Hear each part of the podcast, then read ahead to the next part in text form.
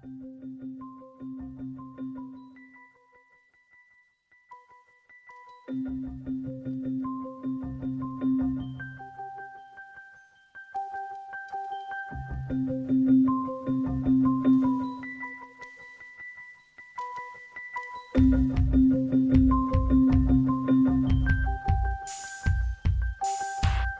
家好，欢迎大家来到播客怀疑人生，我是主播小鱼。今天来的嘉宾呢，已经是我的播客的一位常驻飞行嘉宾了。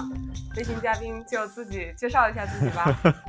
我觉得今天好像我的身份稍微有点变化啊，虽然我还是这个 Semantic Never Dies 的主播 Eric，但是今天我的身份其实是有些变化的。变化的来源就是说，有一天啊，我突然惊奇的发现，小鱼是我之前一本小说的读者，然后我在那本小说里面创造了一个角色，这个角色叫做苏新慈。然后那天我就惊奇的发现，我告诉小鱼，我说你知道吗？我就是苏新慈本人啊，就此就暴露了我自己的曾经的。晋江作者的身份，所以今天今天暴露自己的身份，苏新词，对吧？对，今天我要以苏新词这个身份来和小鱼聊一聊关于怎么在晋江上写作，就是小说创作的一些事情吧。希望今天能够改改风格吧。就是以前我自己给自己贴个标签，属于冷番制造者，播放量毒药。希望今天这个。不能怪别人，你看我录出来的所有集里面，播放量最低的就是你录的那两集了。对，所以我看我今天能不能翻身吧。今天希望大家能够啊喜欢我讲的东西吧，或者说是我的讲的东西能给大家有所帮助，好吧？也不知道能不能做得到。好，所以请大家忘掉 Semantics Never Dies 的 Eric 理工直男 Eric。今天我们要迎接的是晋江作者苏新慈。一个擅长写情感小说的 网文作者，对对对，换个身份看看有没有翻身的机会吧。我觉得想呃，先说说这个事情的缘起，是因为我有一段时间在英国生活和工作的，这个时间也不短，大概有。快十年的时间吧，然后 因为在英国的工作其实并没有那么多的压力，就是也没有九九六，也没有什么加班都没有。然后呢，就是每天下班以后太幸福了，就是太闲了嘛，太闲了以后就想说搞点什么副业呢。英国每天上班的时间是多长时间？呃，一般来说是早上九点钟去，然后一般我自己的话，每个公司都不一样嘛。但是我之前在那家公司呢，一般说五点以前，四点多钟我就可以走了，就是这样。天哪！腐败的资本主义太万恶了。对对对，但你要你要不走也可以。不过呢，有的时候，比如说有的时候工会会组织罢工，组织罢工的时候，工会站在门口，想卷也卷不起来，对，站在门口，有人阻止你卷。对对对，纠察队站在门口，不允许你去上班，然后你就没法去上班。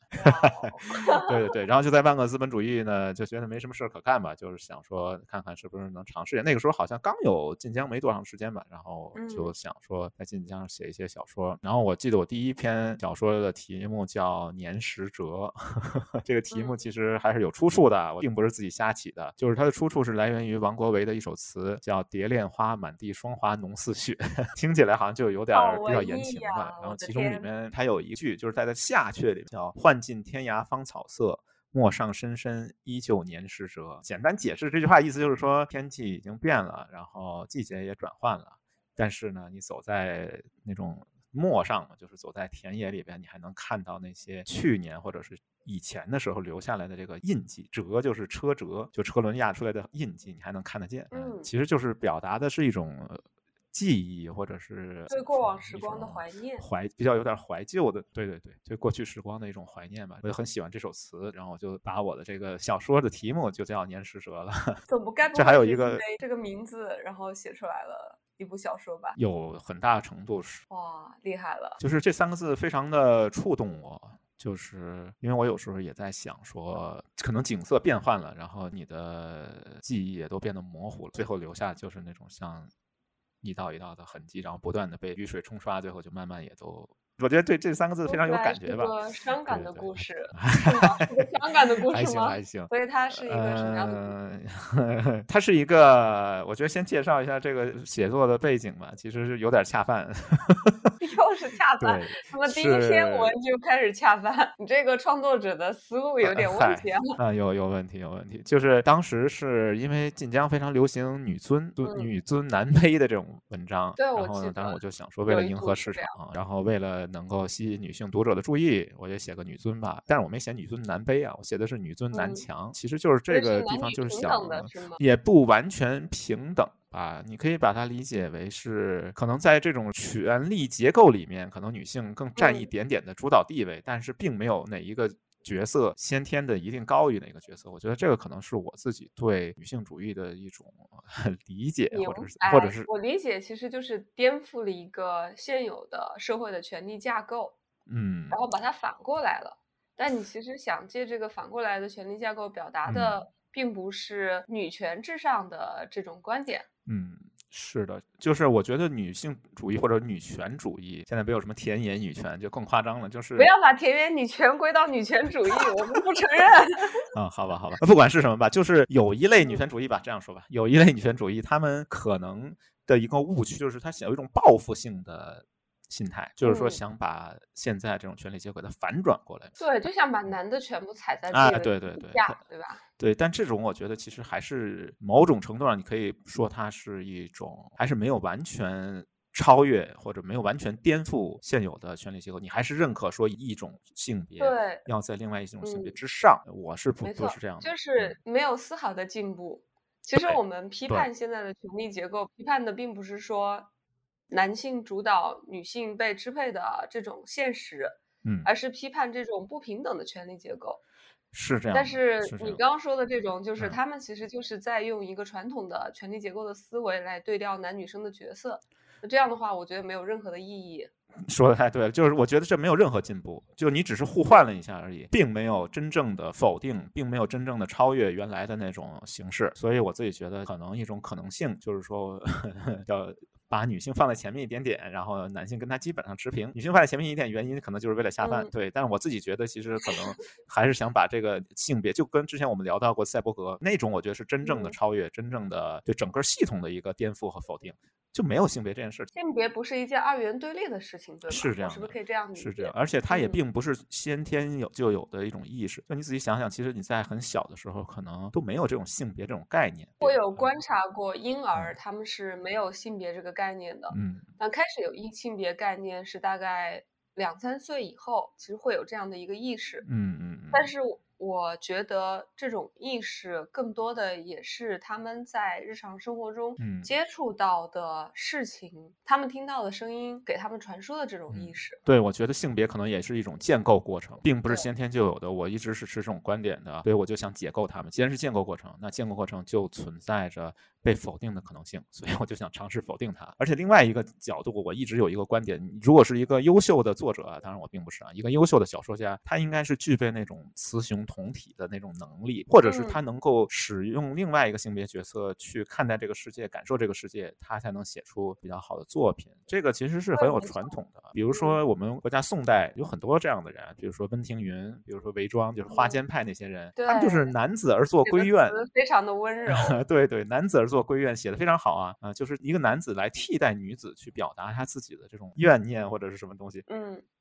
我觉得这个很 OK 的，国外其实也有吧。就比如说当代的这我非常喜欢的西班牙的导演佩德罗·阿尔莫多瓦，虽然他是一个同性恋嘛，但是他也能够站在男性和女性的视角上去看待这个世界，观察这个世界。就是他同时拥有典型的男性思维和典型的女性思维这两种对对的视角，可以拍出不同于传统的那种直男大导演拍出来的。对对对，非常不一样，非常不一样。比如说他拍的那个对他说，还有关于我母亲的一切，我觉得都是。非常好的电影，在这里面强烈安利一下。另外，我还想安利那个佩德罗阿尔莫多瓦的一首歌吧，就这首歌，西班牙文的名字我不知道怎么念啊，但翻译成中文，大概的意思就是说，每一个夜晚过去了，太阳都会升起，大概就这样的一个意思。然后里面好美啊，对，然后里面呢很有意思，就是说它里面讲了很多就你小的时候看的动画片，像耳语一样唱这个歌，非常治愈，感觉就是很童真的一首歌，对，很真挚，然后很真，然后。很治愈，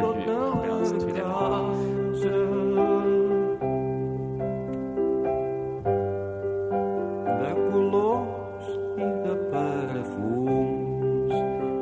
能只有这种。有雌雄同体能力的人才能把这个歌演绎成这样，也可以作为我们 BGM 加到这里，我觉得 没问题。对对对，既然大家已经在听着这首歌了，放心。好好的好的。然后说完这个佩德阿尔伯丹，我还想说，你可以看另外一位我们中国的小说家，最伟大小说家之一，有人认为没有之一，曹雪曹雪芹，他也是以男子为规格作传，他写了很多的女性人物，然后这些女性我觉得都非常的成功。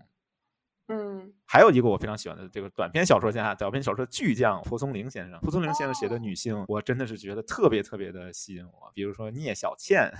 嗯，哎，其实我也有类似的感觉，就是我在看蒲松龄、看曹雪芹写的故事的时候，我感觉到。他们对女性是非常尊重的，特别尊重。对他会把这个女性描写的非常的美，嗯，这个美可能就是她非常的纯洁，或者说非常的有灵性。她不是从属于男性而存在的，就是这种去凝视他们的眼光中不带有任何贬低或者是比较猥琐的很 多 因素在里边。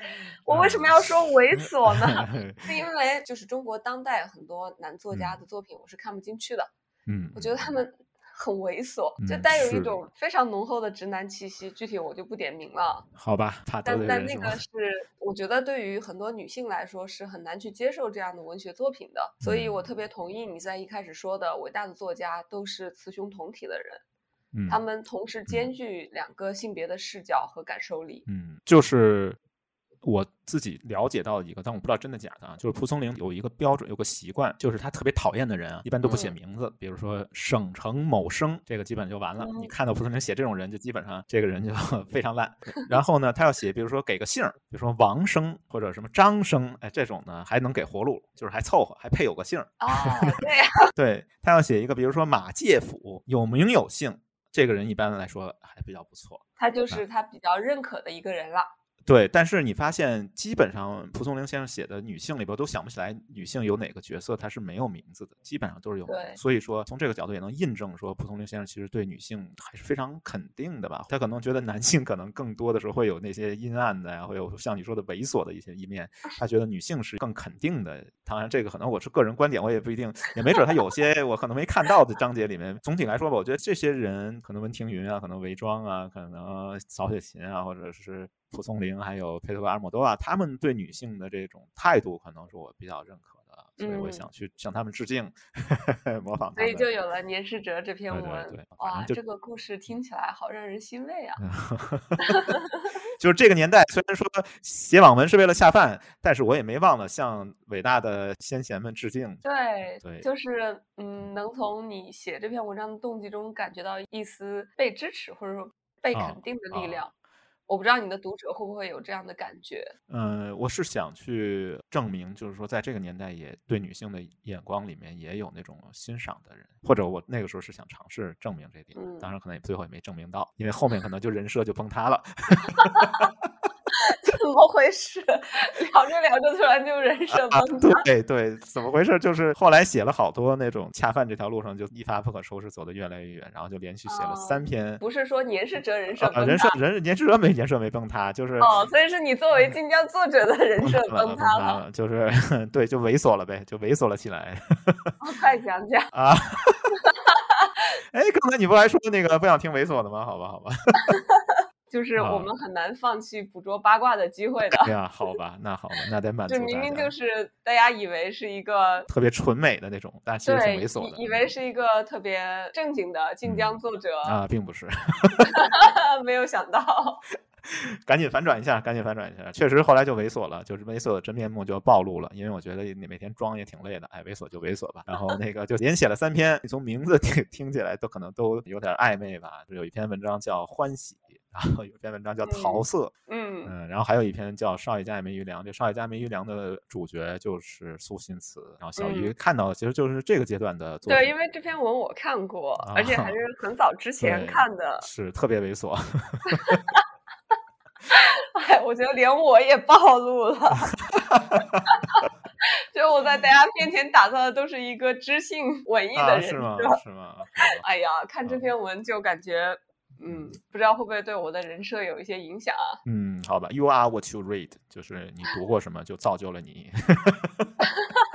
但不管了，反正你都写得出来，我有什么不能看的？啊，是，那是我的锅呗，不是你的锅。但是确实我挺震惊的啊，我没有想到你会把苏星驰用作你自己的个人 ID，因为苏星驰是少爷家也没余粮的女主嘛。男主，不好意思。男主是的，男性。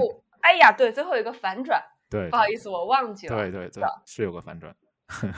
我当时 发现你现实生活中也叫这个名字的时候，嗯，我觉得挺有意思的。就是我特别想了解，就是你在现实生活中遇到了小说里面的人物，你有什么感受？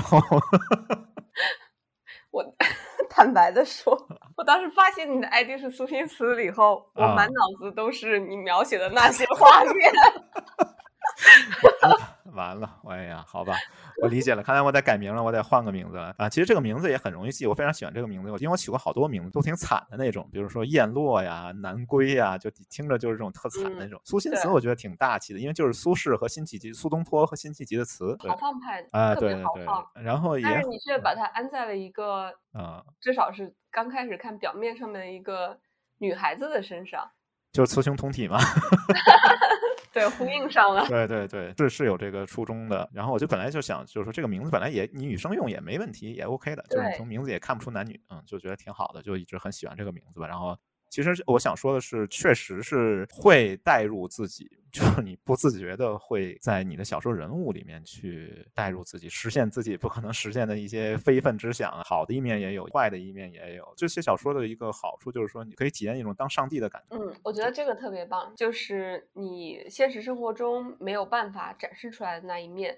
你可以在自己的小说里边尽情施展，而且就是我觉得可能创作者也许还怀有一个私心，就是当你的读者意识到在他们读的内容中隐藏着作者的某一部分的人格的时候，应该是一件很有意思的事。是隐藏着，隐藏着，肯定就是都隐藏着的。所以说，其实作者也挺难受的吧？就是被大家看到了很多，就每一个人物其实都隐藏了我的一个侧面，只是你不知道哪个是我的侧面。敢于自我暴露的人，嗯，反而会活得更加的。轻松吧，嗯，或者或者也不能说是轻松，就是不管怎样，他都以某种方式将真实的自己暴露出来了。嗯，所以他可能会是一个相对更加真实的人。然后我所的这种真实，不是说对别人，而是说对自己更加真实的人。啊，然后我觉得这个是很重要的。嗯，我倒没从这个角度去想过吧，只是我觉得它对我来说可能是是有帮助的，它能帮我解决很多的，比如说未完成的一些 梦想，或者是未完成的一些愿望，还有一些我没有消化的一些负面的、阴暗的。因为每个 INTJ 都有一些阴暗面嘛，我这些阴暗面往哪里放？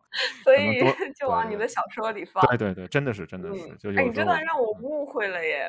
就因为我们刚好是在讲这三本恰饭小说的时候，你讲你的阴暗面，然后就会让我产生不自主的联想。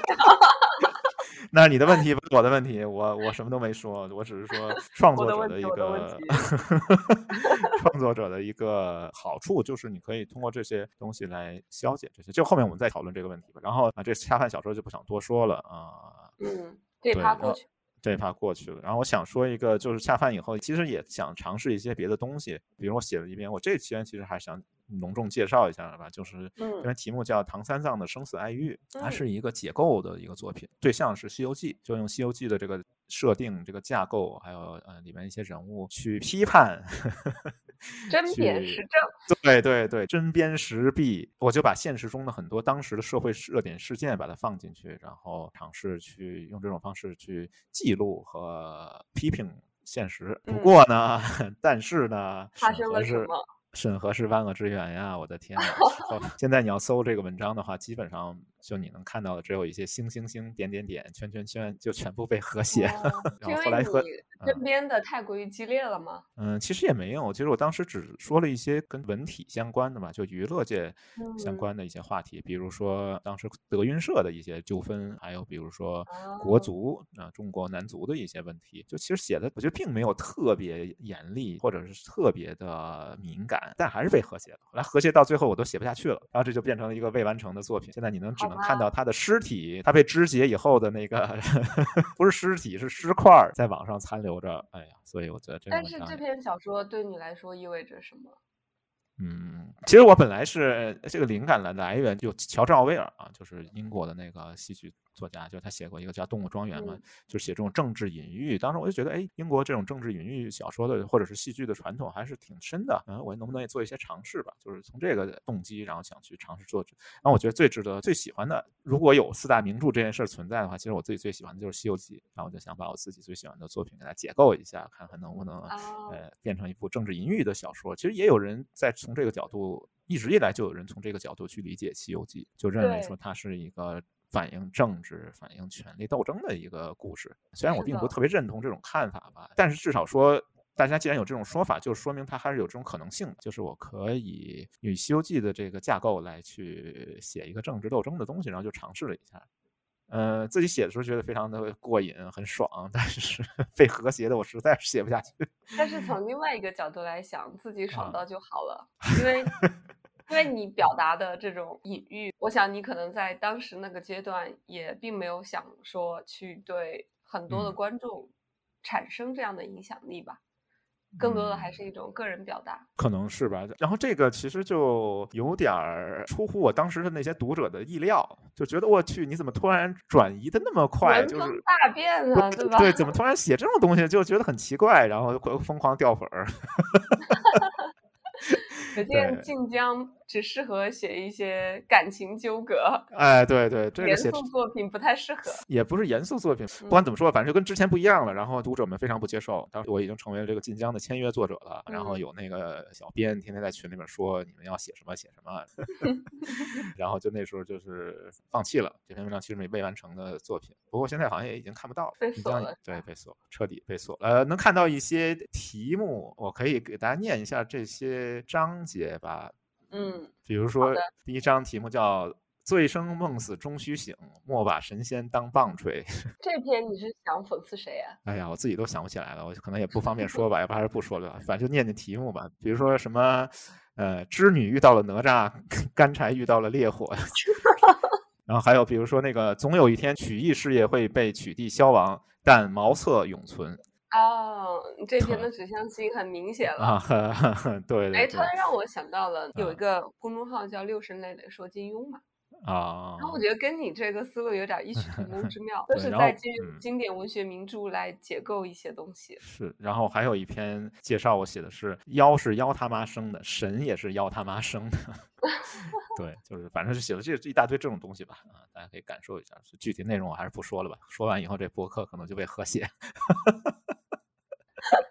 好的，谢谢手下留情啊。啊，是是是，我现在虽然是播放量毒药，但我还没到被和谐的程度啊，快了快了。说完这些，我就想说我自己最满意的作品。对，好，来了来了，哎呀，这个自己最满意作品一定要隆重介绍一下吧。题目呢叫做《硬币上的女人》，是我自己非常满嗯意的一个中篇小说。虽然是篇中篇，但我是特别满意的。其实这个灵感的来源也是很偶然的一件事情，就是那段时间我在英国生活的时候。交通呢，主要就靠公交车，然后每次坐公交车呢，英国没有什么刷卡，没有什么都没有，只能嗯是用硬币来买票，所以我每天兜里都揣着好多硬币。然后有一天我在等公交车的时候，我就偶然发现我手里这两个好像是一磅还是五十 p 的硬币，我忘了，这两个硬币上面就那个女王侧面的浮雕的头像。然后其中一个好像是一九九几年，就挺早的。然后另外一个呢是两千年以后的，能明显感觉到女王变老了。然后就从这儿去想，就是说我看到这个一个女人变老的过程，就被记录在这个硬币上面。当时就有点小感慨吧。发完这个小感慨以后呢，我又瞎歪歪吧，就想说，你看这个人，这个女人，她离我的距离很近，我似乎每天都得有意无意的看到她的脸。就是我觉得我每天都能看到硬币上这个女人的脸，可能我对她挺熟悉的，至少我对她的侧脸非常熟悉，但是她离我的距离是无限遥远，此生我永远不可能见到这个人，嗯，永远不能接触这个人。对对对，然后我就从这个角度就想说，哎，要不我写一个架空历史的一个小说，然后就想讲一个 暗恋的故事啊、然后就有了《硬币上的女人》这篇小说。但我没敢写现任女王啊，就没写伊丽莎白二世，写完以后可能在英国也待不下去了。就把它往前推一推，写到历史上的那故事最多的就维多利亚女王。然后她的暗恋她的人是谁？想了好久，就一定要有距离足够近，每天能见得到，同时呢又完全不可能的这样的一个男性。那然后那不就他的保镖呗？对，是的，是的，然后就选择了他的侍卫，然后这个设定当时我还觉得挺满意的。另外也重新去调研了很多当时的历史，就是其实那时候也是一个社会变革的一个阶段吧，就是英国走向现代的一个过程。英国开始世界殖民。哎，对对对，就是英国开始影响这个世界，一个荒蛮的小岛上的人居然开始影响整个世界，是非常值得写，或者是非常有的写的一个年代。嗯，然后我就觉得这个写作资源非常多，哎，只是自己也没有这种宏大叙事驾驭这么大的一个题目的能力吧，就写了点小情小爱。我有看这篇小说，确实这个里边的时代的变更，嗯，所发生的历史大事件，嗯，都作为这个小说的一些注脚出现了。但你主要是在描写这个女王的侍卫对女王几十年如一日的深情，因为写不动嘛，就是那些大事件我写不动，就发现。功力不行，真的写不动。那可能我写得动的话，我可能就诺贝尔奖获得者了。我真的发现写不动，就写点小情小爱可能还凑合。所以，哎，也知道自己的上限在哪儿了吧？本来想的挺好的，但是发现真的写不动。对，但我成型的其实我还是挺自己还挺满意的，就至少有些情感还是挺真挚的。然后后来我就发现，我写完这个小说以后，我就发现一个 问题：那个《冰与火之歌》里边那个呃，就那个大熊和龙妈这个关系，当时我就觉得我这个设定跟我好像差不多呀。还真是啊！啊，真的差不多，就觉得我天哪，这个是哎呀，反正怎么说呢，机缘巧合吧，可能每个人都有这种想。我觉得这是人类非常普遍的一种感情，就是。人们会非常容易把另外一个对象，嗯，视为一种信仰，嗯，这个对象有可能是真实的人，有可能是虚幻的东西，但不管怎样，都是他们永远无法得到，但是内心又非常渴望的存在，或者说是一种精神上的一种向往吧，嗯，精神上的寄托，嗯。需要一个信仰，需要一个像神一样位置上的对象来膜拜他。嗯，对对，这种膜拜是他们感受自己在这个世界上存在的独特性的一种方式。嗯，这是我的感觉。嗯，可能我觉得所谓暗恋，可能就是把你一个理想的一个亲密关系的一个对象，把它神化了，把它或者是把它放到一个很高的地方。但是我觉得其实它会给你带来一种能量，带来一种动力。没错。就是你能完成很多事情，你你有一个崇拜的东西以后，然后你就会完成。比如那个《冰与火之歌》里边那个大熊，他也其实也完成了很多英雄的举动。那你如果没有一个膜拜的对象的情况下，你设想他还能完成这些英雄的举动吗？呃，可能有困难。就是他需要这种非常强的动力来去让自己能够，比如说漠视很多危险，然后去做一些壮举。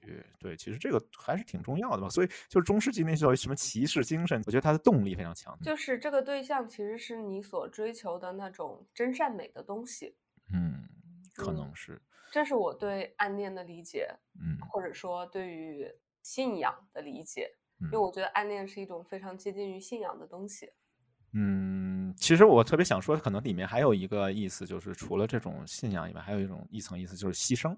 嗯，对，自我牺牲或者叫 sacrifice，叫献祭这样的一个行为。因为人类其实是非常希望能够把自己献祭给一个更加崇高、更加宏大的东西的。嗯，而可能在和平年代啊，嗯，我们所能够献祭的最高的东西就是爱情了。嗯。对，所以他把他的生命，他把他的时间全部投入在里面去，其实就是这种献祭的行为，所以是非常理想化的一种东西，可能还。所以这个东西很美。对，它的美感就从这里面产生的吧？不知道啊，还扯得有点有点远。我当时看你的这篇文的时候，也是很感动的。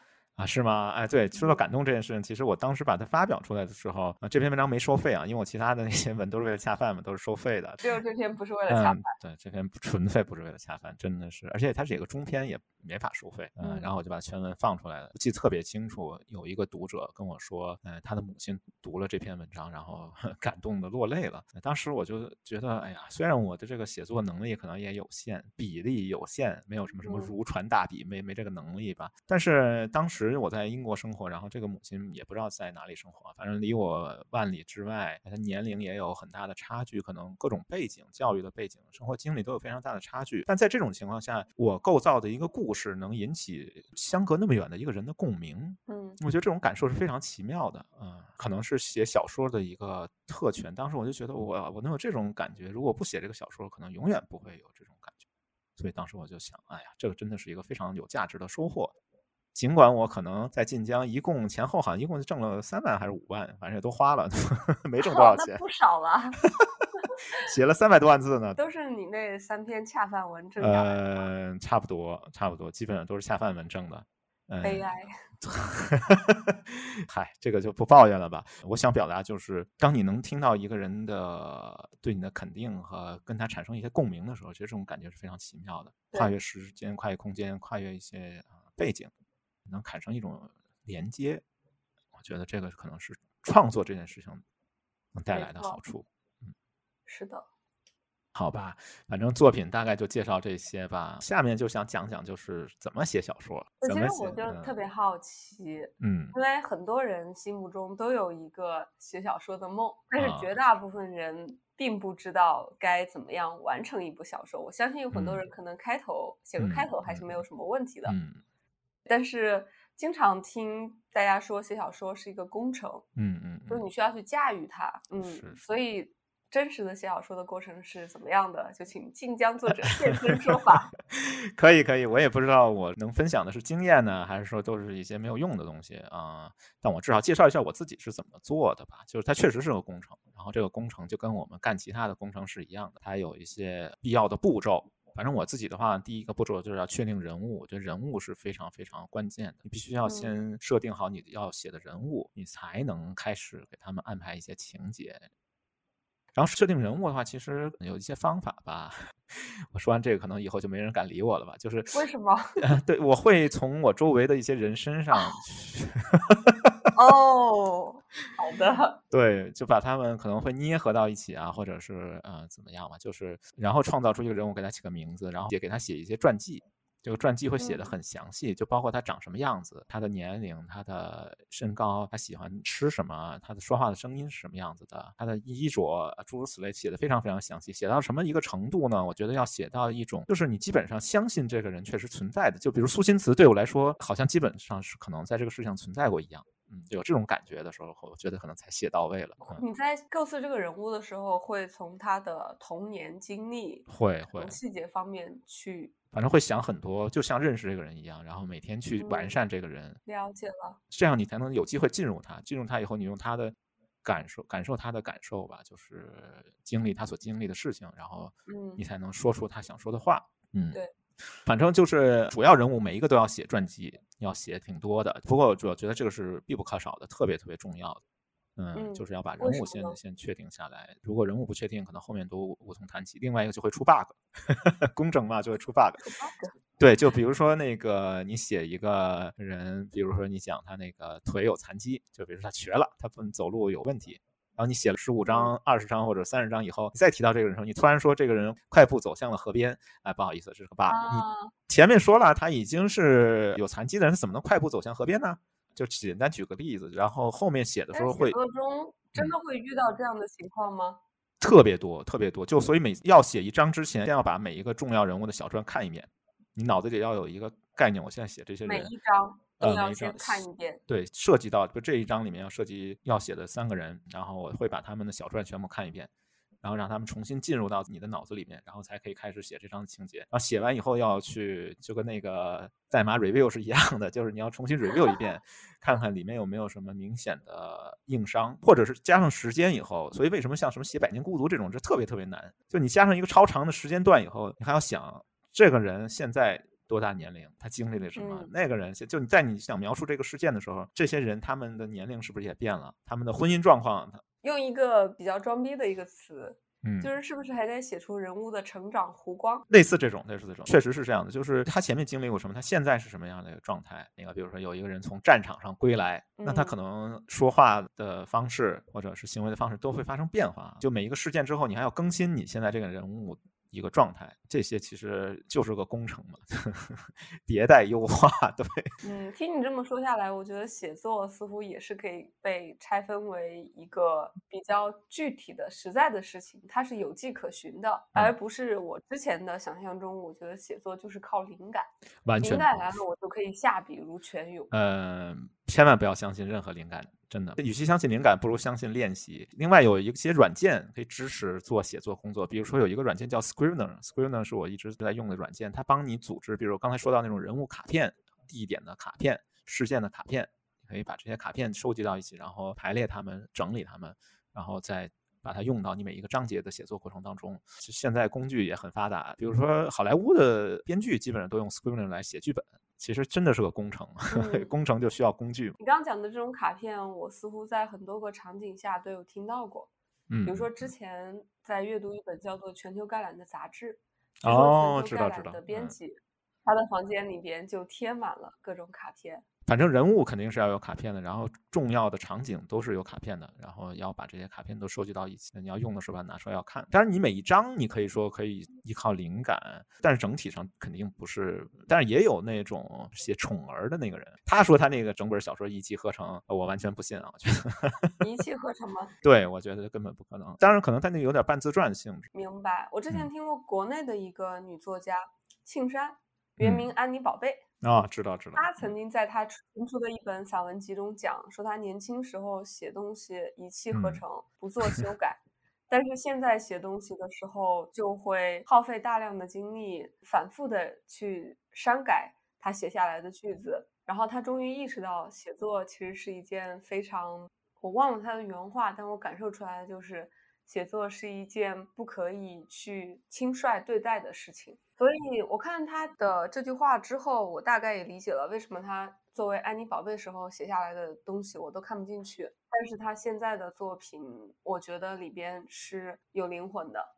就是你想传递一个意思的时候，其实是有很多的表达方法。记得老舍先生曾经说过，他说他写的每一个文字，因为他自己研究过语言学，就是教过汉语，他每一个字都要去选择它的音调。就是你读老舍先生的文章，有那种音调的那种美感是很明显的。但我达不到那种程度啊。但有些人就说说你要如果这么纠结的话，可能影响你的那个思路。有一种方式就是我从头到尾先写一遍，然后再慢慢一个字一个字改，改换掉。对对，就是把把每一个句子里面的每一个字，比如它的平仄，反正老舍先生你可以把他句子拿出来看一下，基本上他的平仄，如果你写出来的话，可能跟古典诗词那个搭配的比例出现的模式都是非常接近的，所以这个是特别了不起的大作家才能做得到的。这个太牛了，真的。对对对，真的是非常的厉害，一般人肯定是完成不了的吧？那么人物可能就说这些，然后情节其实情节很多时候都是生活经历的投射。嗯，所以我觉得真的，我做完这一期以后，估计没人敢理我了，可能弄不好就被我写到文章里面。他被你写进去，正面人物也就算了，我已经被你写成反 面人物。所以这个可能就是作为一个作者的一个特权，你可以随意报复、随意发泄、随意干你想干的一切，就是作者就是上帝嘛。我觉得这一点还是挺有吸引力的。就是自己世界中的王。对对对，非常有吸引力的一种体验，我觉得特别推荐想起来，唐诺，台湾的作家唐诺曾经写过一篇散文集，这个散文集的名字特别吸引我，名字叫做《那时没有王，个人任意而行》。他是用这个来总结一些侦探小说的作家的。就是意思就表达这些作家在他们构造的侦探小说的世界里边，他们就是小说里边的王。对，就是写小说的这种特别吸引我的地方，就是这种感觉。你可以随意的处置任何人，随意的去安排，随意改变所有人的生活。这个 反正体验过了就知道嘛，就这种感觉特别爽，就是一种当上帝的感觉。然后我最近可能因为我刚才已经说了嘛，就是 INTJ 嘛，就是每个 INTJ 都有自己的性格中的阴暗面又来了。嗯，对对对，就是。就是好像是反面角色里面 INTJ 比例应该是最高的，就大部分的反面角色基本都是 NTJ。我觉得我还蛮能理解的，因为 NTJ 就是理性的、没有感情的。机器人，呃，对对，所以特别适合当反面角色。共情能力可能是相对非常低，非常低的。对对对，有点反社会吧，有点那个，并且性格还比较内倾，对吧？对对对，就是 social pass 没有释放的渠道。对，social pass。嗯，所以呢，我最近其实特别想写一个犯罪题材的小说，也不知道为什么，可能就是这个阴暗面一下发作了吧，所以就最近疯狂的研究了好多真实的一些 连环杀手的案例。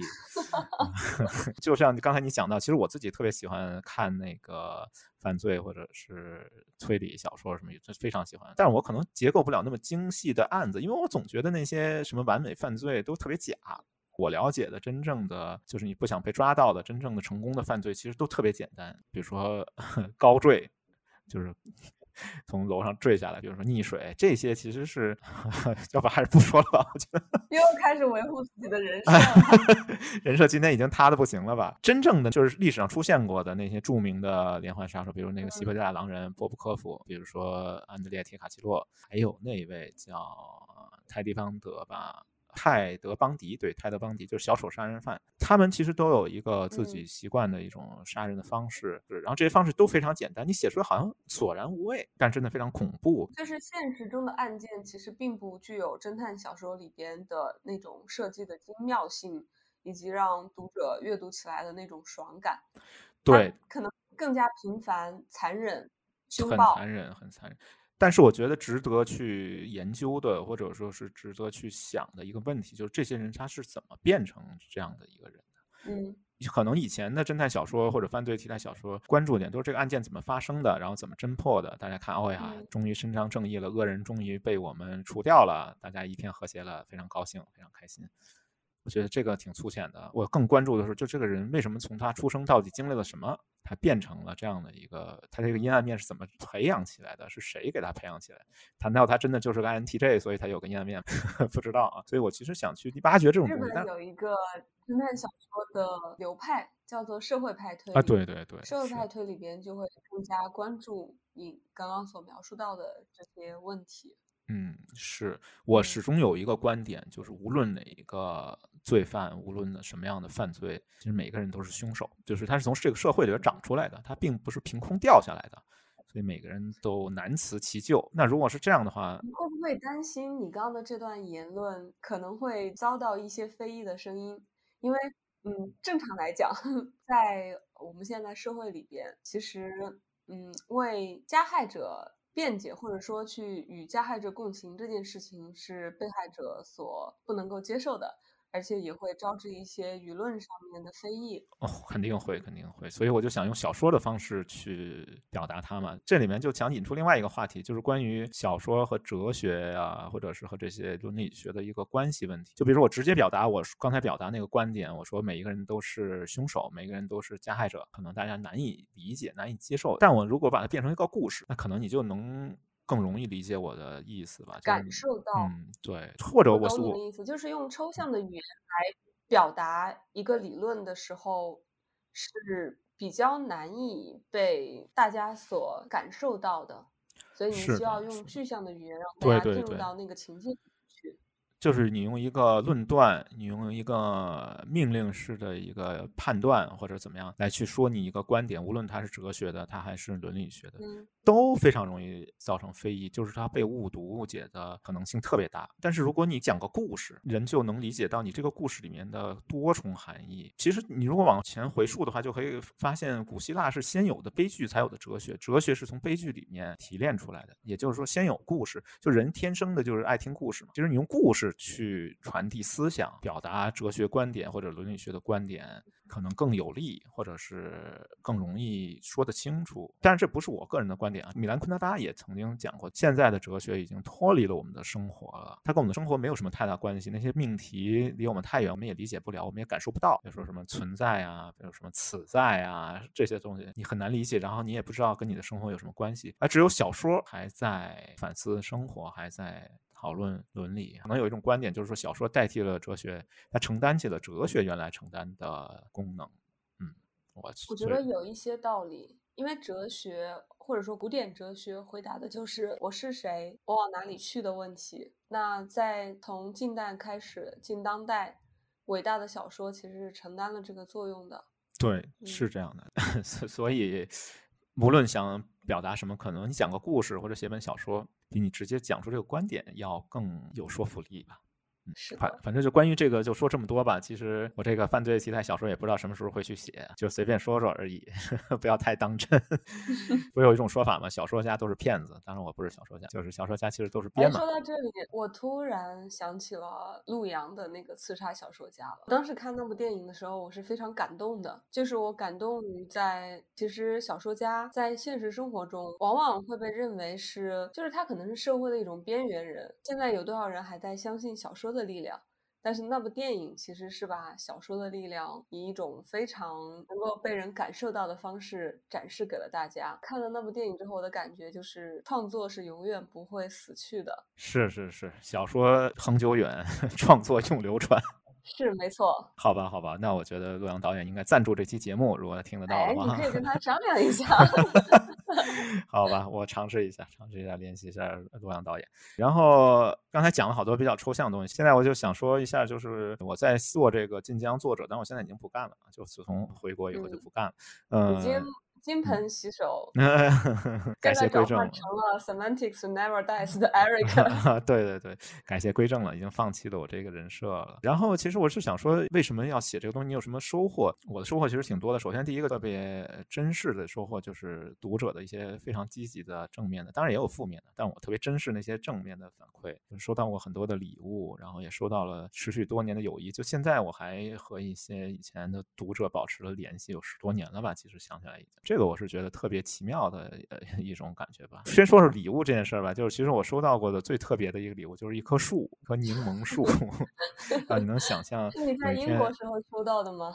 对对，天我在英国正在家里吃晚饭，然后突然有人摁我家门铃，我觉得很奇怪，打开门一看，快递大哥给我搬来一棵树，然后上面结满了柠檬。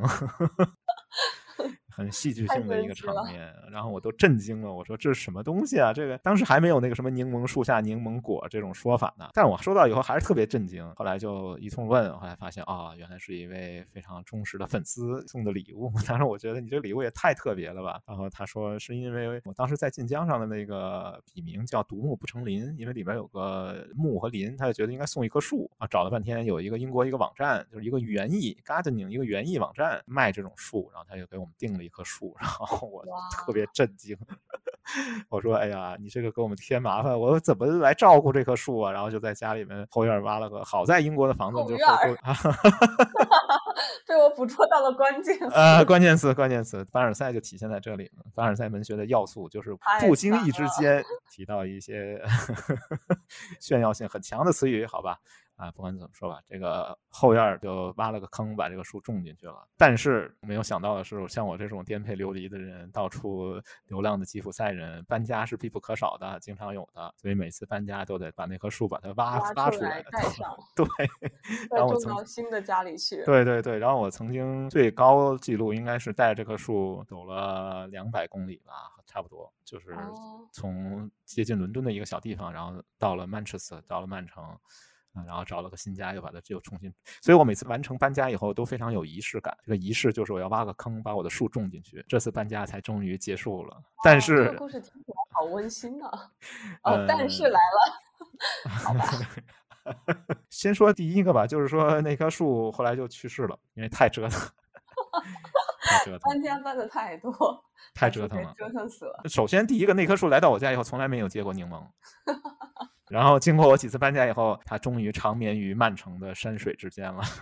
哦，太遗憾了，哎，非常遗憾，悲伤的故事。嗯，非常遗憾。然后其实我自己觉得，我为什么特别在意这棵树？有的人就跟我说：“你你留着它干嘛？丢在那儿吧，别要它了。”为什么特别在意这棵树？我感觉它给我的一种其实一个隐喻吧。虽然我可能是一个波西米亚人，是一个吉普赛人，但是你其实如果你体验过这种生活的话，你可以知道到处 颠沛流离也没有那么简单的。我自己觉得每一次换一个地方，每一次到一个新的地方去生活，就像一棵树被挖出来，然后重新埋进去，你要重新扎根，重新扎根，重新生长。它可能并不是一个很短暂的一个过程，它需要时间。这个可以跟大家下一次再分享吧，关于我的吉普赛经历吧。哇，这个太棒了！我觉得呢，人的这个迁徙、迁居、不断的流浪、不断的漂泊，可能就是一种移植 （transplant），就像一个植物。被从一个地方挖起来，然后又埋到另外一个地方。你在这个过程当中是很有风险的，然后也不一定能适应新的环境。但是你在适应了新的环境，可能你就能变得更强大了。我自己是这样的一个体验嘛，所以我对这棵树其实是很有感情的，就是它可能代表了我自己的一部分吧，或者我把自己的一部分投射到这棵树上。所以我现在要推荐另外一首 BGM 吧，是一个稍微有点小众的歌吧。这歌叫《芒果也忧伤》，就我想就通过这个歌来怀念一下我这棵树。这棵树的 BGM 吗？呃。对对，为这棵树点个歌，叫《芒果也忧伤》，是超级市场乐队的歌吧？好的，没问题，满足你的需求。就想去纪念一下我这棵树吧，因为可能它代表了我其中的一部分嘛，可能在过程当中失去了、死去了，我自己都不知道。哎呀，明白，说的有点伤感了。你的一部分可能在之前的一次一次迁徙的过程中，都在逐渐被抛弃，或者说你身上很多部分是随着你的迁徙过程死掉了。然后又有新的东西长了出来，哎呀，还比较庆幸吧，现在还能长得出来，没像我我那个柠檬树一样，就是它彻底的长不出来了。然后记得那个《芒果忧伤》里边哈，就他反复在唱一句词儿吧，就是请别离开我嘛。但是很不幸，我那个树还是终于那棵柠檬树还是不幸的离我而去了。哎呀，这个讲的还有点伤感了。必须，人生就是这样。嗯，是是是，不断的告别的，不断的。对。其实我觉得不断的分离的一个。不断的告别。这个其实，我觉得我们下次可以专门聊一下这个话题。哎呀，聊这个话题可能不一定能 hold 住吧，因为年纪也大了，有点有点多愁善感，不一定 hold 住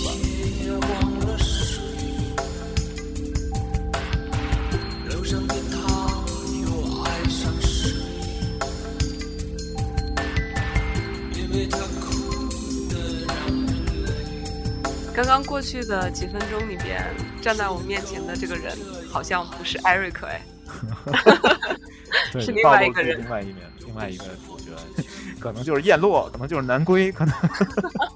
呃，OK，我就想说，其实人生是一个不断的告别和分离的过程。出生的时候，你和你的母亲其实也是一种分离，然后呢，某一个时刻你要和原生家庭分离，对，嗯，然后呢，你可能要和你的长辈们。亲人们要分离，中间你可能要和你的朋友们不断的分离。就我现在其实也跟小鱼也是距离很远的。对，其实我最近也在经历一些分离，我指的是最近一两年的时间之内。然后最后，最终，最终，最终，你要跟这个世界彻底的分离。嗯，所以我们怎么在这种不停的分离的路上去感受自己的内心？和在生活中获得的东西，我觉得也是一个很奇妙的事情。对这个话题留着后面再聊吧，我好的，卖个关子给大家。对对对，留在好，那我们回来下一个冷番，下一个冷番，大家可以期待下一部冷番吧。现在我其实已经在调整了，我我已经在想说走这种真情实感路线，别走那种理论 理中客是吧？对对，别走那种理理论变戏路线了，不知道有没有效果？效果微乎其微，仍然是冷番制造者。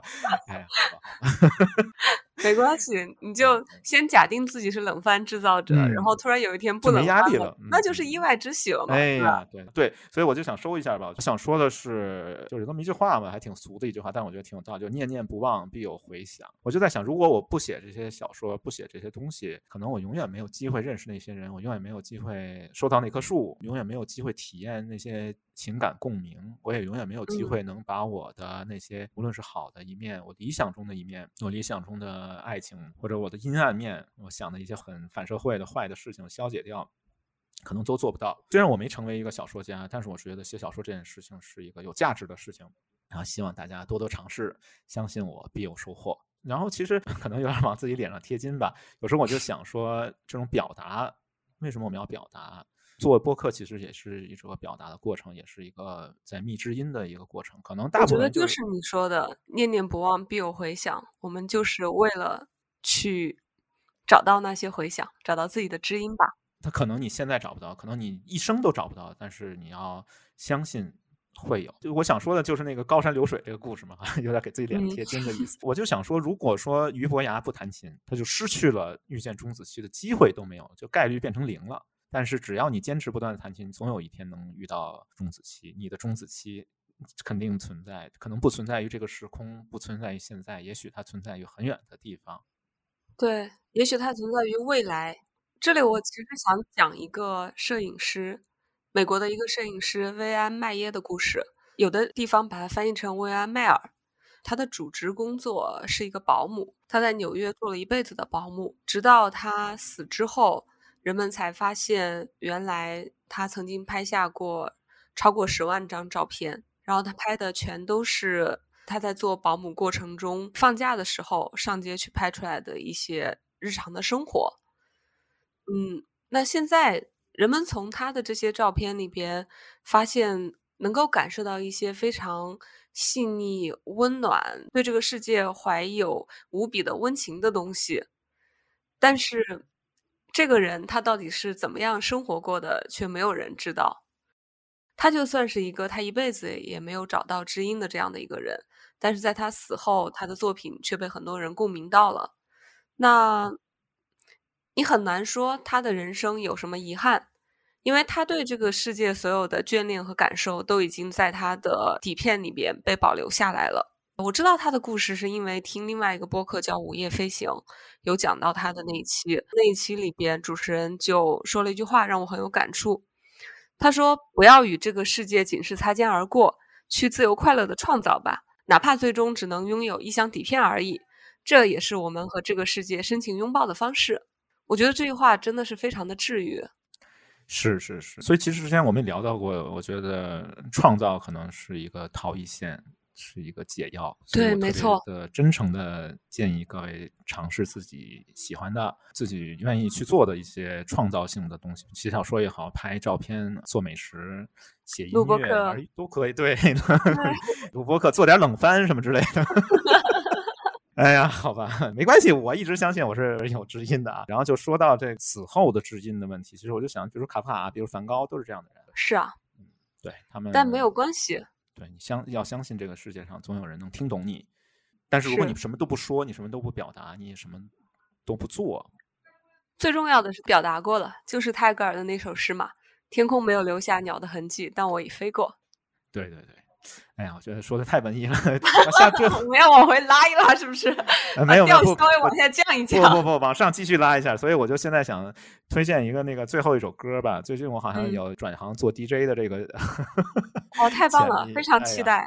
别别，我这接歌都完全没逻辑。最后一个歌，我想特别推荐李祥霆先生演奏的《流水》。为什么要推荐这个呢？就是刚才我们讲的跨越时空的知音和回响。这个流水其实它是跨越时空的。首先从空间上来说，在我们旅行者号金质唱盘里面是有流水这个，就人类向外觅知音，他也用的流水这段音乐。然后从时间上来讲，李祥听先生这个版本，他用的这个古琴叫做九霄环佩。是唐代的一个一把琴，就是从唐代流传了一千多年吧。如果你想设想一下，你现在听到的声音是唐朝的，就是一千多年前唐朝人演奏的声音。有可能，比如说王维、李商隐，可能也听过这个声音。我觉得这个跨越千年的回响是非常神奇的一种感觉吧。对，在不同的时空里边，我们遇到了其他的人。当然，有人说那琴是伪造的。也别太当真。为什么要来杀风景？就是大家这个时候正沉浸在《流水》这首歌的意境里，然后突然来一个伪造。对，有人说那琴是一个伪造的文物，因为上面虽然有苏东坡的签名，但是有人认为是后刻上去的。哎，但是无所谓吧，反正可能你相信的不重要，就是真实。对，对，是这样。好啊，嗯，好吧，然后我们今天要不就结束在《高山流水觅知音》里面，我觉得还是挺好的。对，结束在这首音乐里吧。那我们下期再见。好，拜拜。拜拜。